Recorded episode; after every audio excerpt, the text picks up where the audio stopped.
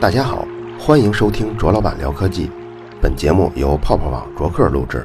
并在喜马拉雅上独家播出。今天这期呢，咱们来说说关于电动车的续航里程的变化。为什么谈到这个呢？就是最近我仔细看了特斯拉的官方微信的它这个程序，程序里面有一个是里程这个选项。如果大家感兴趣的话，也可以关注一下特斯拉的官方微信。这个微信公众号里，在最右侧有一个菜单，点完了以后会有一个里程。这个里程里有很多选项可以供你选，比如说你行驶的道路是城市道路呢，还是高速？你在高速上呢，是以七十公里行驶呢，还是八十啊、九十、一百、一百一、一百二这么几个速度选项？然后你的室外的温度呢，从零下十一直到四十摄氏度，然后还有你的车内是不是开空调？在这些选项搭配在一起，你就能从中找出一些规律来。当然，你不用自己来找了，我已经给大家找好了，有这么几个规律，大家看一下。比如，我发现气温比较高的情况下，续航就比较高；关了空调的情况下呢，续航就比较高。在高速上不是很高速度运行的时候，续航就比较高。那么现在我们固定一些条件，来变化其中某一些条件。比如像四十摄氏度都在开空调的情况下，汽车在夏天行驶的时候，这个地面温度四十摄氏度并不稀奇。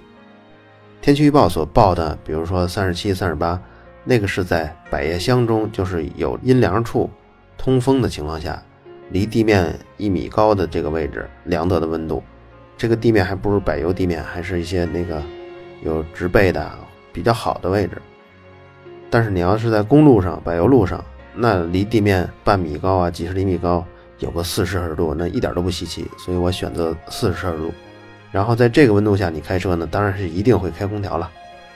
所以在高速上呢，我选择的速度是九十公里时速。另外在城市道路中呢，你没法选择时速，然后就是它来模拟的城市的这么一个平均值。所以我都选开空调，都选四十摄氏度。变化的因素只有一个城市道路跟高速。高速下可以续航四百四十五公里，城市道路可以续航三百六十二公里。高速跟城市道路中呢，续航增加了百分之二十三。那么现在呢，我们都在高速上，都是四十摄氏度。那么我们看开空调与不开空调造成的续航里程的差异。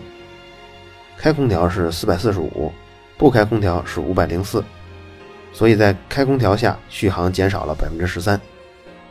再下面呢，我们对比的是温度对续航的影响，都在高速，都是以九十的速度行驶。那么一个是四十摄氏度关空调，还一个是二十摄氏度关空调，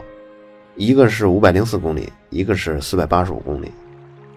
那么温度如果继续降低，降低到零摄氏度，续航又降到四百六十公里。温度要再降低呢，降低到零下十摄氏度，里程就从最高的五百零四降到。四百三十九，一般来说，零下十摄氏度再不开空调，那简直不是人了。所以呢，再把空调打开，所以续航里程继续下降，下降到三百六十九。那总结一下呢，就是温度对续航的影响啊，从四十摄氏度降到二十摄氏度，这个降低了百分之三点一九的续航里程；从二十摄氏度降到零摄氏度，续航里程降低了百分之五点四。那么最高温跟最低温造成的续航的里程下降呢，是百分之十四点八，百分之十四点八这个数字，请大家留意一下，之后咱们还会仔细的分析。咱们刚才最后一个举例的是在高速上，零下十摄氏度开着空调是三百六十九公里。那么如果你要换成城市里呢，零下十度开空调呢，续航里程一下就降到三百一十七公里。咱们刚才说的是温度。咱们再来看一下速度对续航里程的影响。这个呢，我们就都选择高速这种模式，保持四摄氏度跟关空调不变，在七十公里每小时的速度下，这个车可以续航六百零七公里，这个是目前为止出现的最高的续航里程。然后你要选，因为它最低是七十，最高是一百二，那么如果你选一百二的速度呢，那续航里程就是三百七十七公里。你看这个相差了百分之六十一。那么咱们再来找找有没有最恶劣的工作情况。那就是在高速公路上零下十摄氏度的温度，然后还开空调，以一百二十公里的时速续航，这时候续航里程就降到二百九十公里了。那我们再来找一下续航里程的最大值是多少呢？其实就是刚才咱们已经提到过的，就是在高速上四十摄氏度的温度，关着空调，以七十的时速在行驶，这种是六百零七。你看，一个二百九十公里的续航，一个六百零七公里的续航，它可都是同一辆车，就是特斯拉的 P 八五 D。这辆车要买下来，总共算上购置税也得九十多万。这两种情况呢，续航里程相差了二点一倍。而这辆特斯拉的 P85D，它在官方标注的续航里程呢，它是四百九十一公里。所以你看，电动汽车的续航里程这个数字啊，实际只是一个参考值，而且这个参考值的弹性空间非常非常大。一个标注四百九十一公里的车，最低只能续航二百九十公里，最高可以续航六百零七公里。知道了这个道理以后，我们再来看一些中国企业生产的纯电动汽车。比如像北汽的 E 幺五零 EV 这辆车呢，它号称一百五十公里续航里程，但是从这个型号的车主在汽车之家的试车报告中啊，用车报告中啊，就能发现，到现在为止还没有人能够续航超过一百五十公里的。所以，如果我们假定这个值就是最高值的话，那么最低值就按照刚刚咱们特斯拉车的这个经验除以二点一，那最低值呢就是七十一公里。没错，那些号称续航里程一百多公里的国产的纯电动汽车，其实，在极端情况下充满一次电，那就是跑七十一公里。而且，国产车在续航里程这一项宣传中啊，倾向于掺水。比如像北汽后来推出的 EV 二百这辆车，在各媒体的宣传稿中，从二百公里到二百二十公里、二百四十公里，最高被吹到了号称二百六十公里续航。但在冬天实际使用的时候，甚至有可能在一百一十公里就完全用光电了。说了纯电动四轮的情况，咱们再转过来说说纯电动的两轮摩托车。当然，这个肯定是小牛了。如果要谈各种情况下的续航，那我们就来看看这个四轮跟两轮的最大区别是哪儿。当然，首先就是没有空调开启一说了，那就更没有说是开冷风还是开暖风了。其次呢是电池的温度。刚刚其实我们说特斯拉的时候描述不是很准确。细节上来说，特斯拉的电池基本工作在一个比较窄的恒温的环境中，不会有零下十摄氏度到零上四十摄氏度这么大的温度变化。因为特斯拉为了让近八千节幺八六五零电芯都正常工作，它采用了就冷却液循环的方式来恒温。如果在冬天呢，我们可以说用它来保温。夏天呢，就是增强散热。比如电池温度过低的时候，仍然需要电池自己发电发热来给自己的液体加温，然后来给这些电池保暖。这种方式有两个好处，最主要的是让这个近八千节的电池，它们的温度分布很平均，不会因为中心部位的一些电池因为接触空气面积比较少而导致局部的高温。第二个好处呢，就是显而易见的。刚刚我们计算中也看到了，从四十摄氏度降到零下十摄氏度，这种剧烈的温度变化对续航里程造成的影响只有百分之十四点八。而仅仅就温度对电池容量的影响这一点来说，特斯拉采用的是 NCR 幺八六五零 C 这个材料的三元锂电池，它在有恒温系统的环境下，容量是绝不会有这么明显的剧烈变化的，就是。百分之十四点八这么大的变化的，实际的实验数据看，这个电池的容量变化绝对不会超过百分之五。那么剩下百分之十几的一个续航里程的变化是什么造成的呢？其实就是因为冬天空气的密度会增加不少，这个空气的密度会对续航造成实质的影响。这个可能大家都没有想到。如果你感兴趣的话，可以查一查，在冬天零下十摄氏度的时候。空气的密度是一点二九克每立方米，如果在三十摄氏度下，空气的密度是1.12克每立方米，所以这就造成了大约有百分之十到百分之十一左右的空气密度的增加，在行驶的过程中受到的空气阻力也会增加百分之十到百分之十一，这个部分再加上不到百分之五的电池容量的损失，就整个形成了特斯拉十四点八续航里程的变化。如果考虑到小牛这种电动车，它的电池是每天要拿到楼上去充电的，所以这个车假如是在冬天行驶的话，你每天下楼的时候是从家里头把电池拿出来的，从家里拿出来的电池，它的温度是不会在短时间内降到跟室温一样低的。所以在短时间行驶的过程中，这个电池的容量并没有因为温度低而造成很大的影响。刚才咱们说的是三元材料的锂电池，但如果有些车友在用的是磷酸铁锂的电池，那么温度对电池容量的影响就已经很明显了。从四十摄氏度降低到零下十摄氏度的时候，电池的容量会减少百分之二十五左右。但如果你用的是铅酸的电池，温度影响就更剧烈，还是刚才那个温度变化，电池容量减少百分之五十，一点都不稀奇。那么除了刚才咱们说的温度对电池影响造成里程变化，和温度对空气密度的影响造成里程的变化，还有什么呢？那么我们就以小牛电动车的动力版来说说，它使用的电池是六十伏二十六安时的这个电池。那么我们把两个数字相乘一下。就得出一千五百六十瓦时的电能，这个电能核算出来大概是五百六十二万焦耳的能量。然后呢，我们再来算这个车是八十二公斤，这车上的人算上这个人所背的书包啊、头盔啊、衣服啊，还有一些装备，我们就按车和人总共是一百六十公斤算。如果这一百六十公斤的车跟人从静止的状态加速到三十公里每小时的速度，那么需要多少能量呢？这个就用二分之一 mv 方来算，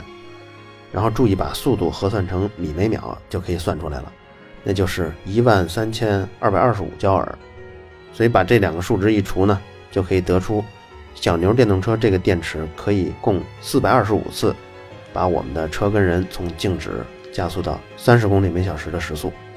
这个结论我们先记住。接下来一个影响的因素就是风阻。风阻啊，我没找到这种踏板摩托车的这种相关数据，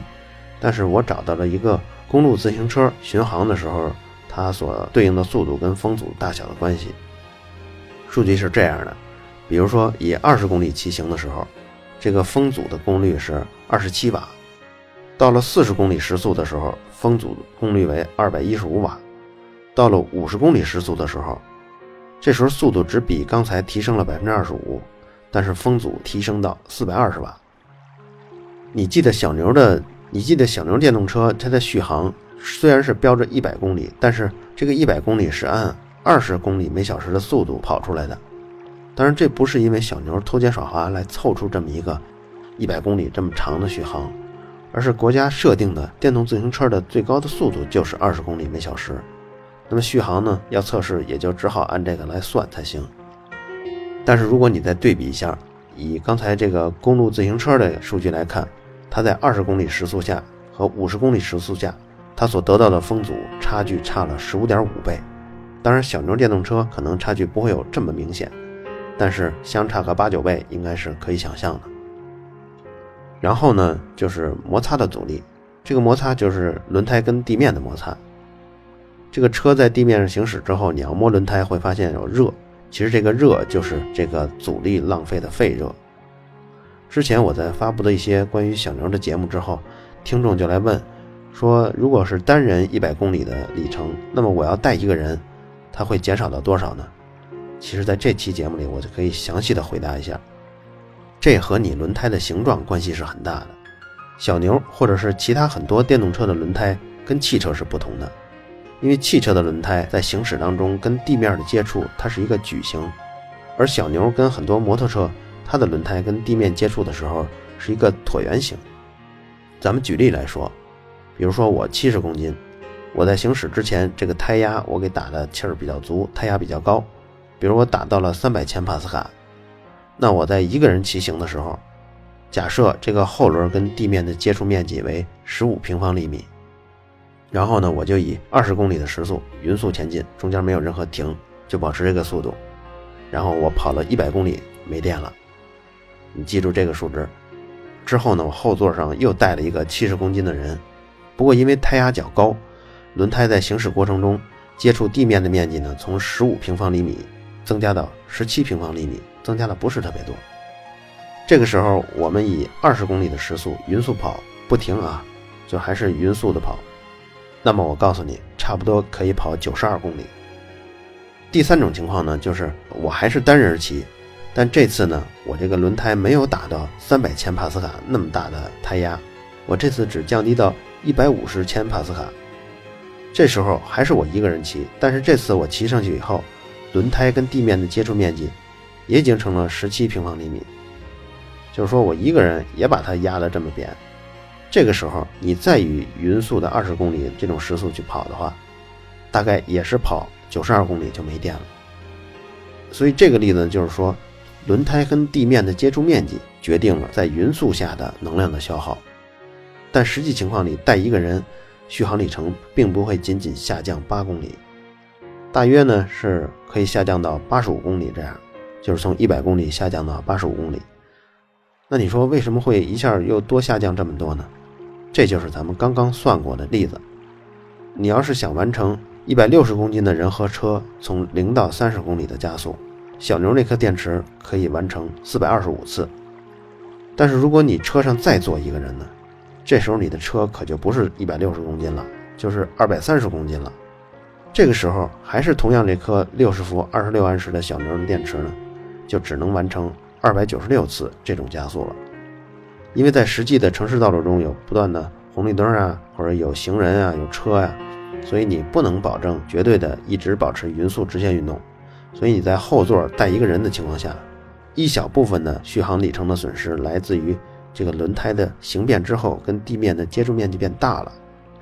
但还有一部分是你做加速运动中，因为质量增加，质量增加就是什么？就是你又带了一个人，因为你又带了一个人导致的能量的消耗，你这个质量的增加导致的能量的消耗占多少呢？那就要看你停下的次数有多少了。影响电动车续航里程的还有一个就是刹车时的能量回收，这个是小牛也拥有的。其实，在很多其他的电动车上也已经拥有这个功能了。这个功能呢，实际上就叫电磁制动，这个已经作为电动车的一个必备的宣传噱头了。但是它究竟能省多少呢？这个电磁制动啊，分两种，一种是可以把能量回收的，一种是不能回收的。它不能回收呢，就是把这个通过电阻发热给它消耗掉了。能回收的呢，它是这么做的。当前主流的控制器都是支持能回收的。在支持能量回收的这个刹车系统中，大家普遍采用的是电路升压式再生制动。因为当刹车的时候，电机发出的这些交流电经过控制器的整流变成直流以后，它希望能给它充回电池。但是往往因为刹车时候这个速度不够快，刹车的力度不够大，生成的这个反向的这个电压，往往比当前电池电压还要低，所以你就没法充到这个电池中。只有你是超级急刹车的时候，才有可能导致反冲的这个电压超过电池当前的电压，这样才能充进电池里。为了充分利用所有刹车时产生的这种电能，就需要把。所有的刹车时产生的电压都做一个升压处理，所以如果要回收它呢，就需要单独配备一个升压的电路。只要有这个电压的变换，就存在一个转换效率。充电的过程中呢，也存在一个电能转换成化学能的效率。之后充进去这个电才能放出来作为行驶用。现在假如说咱们不计成本，我说的不计成本就是指现在用在二三十万汽车上用的这种。刹车的能量回收，它的回收率呢能做到百分之四十左右。充进电池的这些电呢，再放出来，给它应用在行驶中，这个就叫做刹车能量的回升率，而不是回收率，叫回升率。这个回升率还得需要乘以一个转换效率，比如说就乘以百分之八十五吧。所以也就是说，在四轮汽车中，这个刹车电能回升率能够做到百分之三十四。当然，像小牛这样的电动两轮车可能不会做得这么高，但是保证有个百分之二十五到三十左右呢，还是没问题。不过你在行驶中啊，不可能没事就刹车，所以你要问这个车有这种能量回收跟没有这种能量回收功能的时候，它这个车在行驶当中能增加多少的续航能力呢？其实这个是有人详细测试过的，在市区中，它大约可以增加百分之八点二的续航里程。那么有什么办法能够让这个功能提供更高的续航里程呢？当然是有的，比如说你找一座大山，然后你单人骑上去，比如这山有个两三千米高，然后你到了山顶以后呢，找一块巨石，五十公斤。然后你把它搁在车上，甭管你用什么方法吧，给它绑在车上，然后你驮着它边刹车边下山，到了山脚下呢，你再把这石头放下，然后你再单人再上去，你反复做这么几次，驮下来几百斤这种巨石，那说不定电池都能充满呢。当然了，这只是个玩笑。最后一个要说的影响行驶里程呢，就是电机的转换效率。这个效率是指电机把电能转换成轮毂旋转的这种动能的效率。这个效率是随着电机转速变化，所以是一个曲线。最好的情况呢，应该可以做到接近百分之九十。比如以一个标注为两千瓦的电机来算吧，其实这电机也算挺良心的，它的转速从二百转到九百五十转之间都能维持百分之八十以上的效率。那么你知道电机的转速了，你把电机的尺寸乘出来，然后再算上车轮的尺寸，你就可以算出百分之八十效率所对应的车速是多少。如果你在行驶中经常把车维持在这个车速之间，你电机的转换效率就比较高。那一旦你超过这个范围比较多了，比如我刚才说的二百转到九百五十转，它的效率都很高，你这会儿不好好骑了。你就是以这个一百转每分钟的速度你在骑，那么这会儿效率也许就从刚才的百分之八十出头一下降到百分之五十一，这就意味着你一半的电能都会变成发热。小牛呢在发布会上曾经公布过一个测功图，因为当时离得太远也没看清，后来呢也没找着，但我印象中啊，就是百分之八十的效率点对应的最低的转速啊，大概在一百五十转每分钟左右。所以对应车速呢，大概是十一公里以上，这个效率就可以达到百分之八十了。如果你要是经常行驶的时候低于十一公里，而且还低的很多，比如说五六公里的速度行驶，那这个小牛电动车的续航里程还是会猛降的。当然，要长时间维持这么低的速度，不但要有足够的技巧，也要有足够的耐心。上限呢，咱们不用担心，因为小牛并没有开放功率的上限。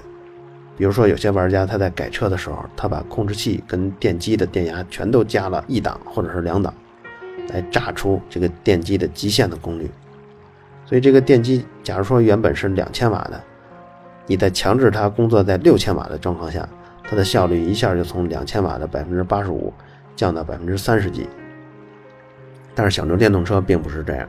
所以小牛电动车即使在五十公里每小时的时速下，它的转换效率依然可以维持百分之八十的效率，所以通俗的来讲呢，小牛电动车你想提高电机的效率来增加续航，你只要别长时间的骑得太慢就可以了。好了，以上就是本期卓老板聊科技，在同名的微博和微信公众号历史消息中，还有其他更精彩的内容，期待您的关注。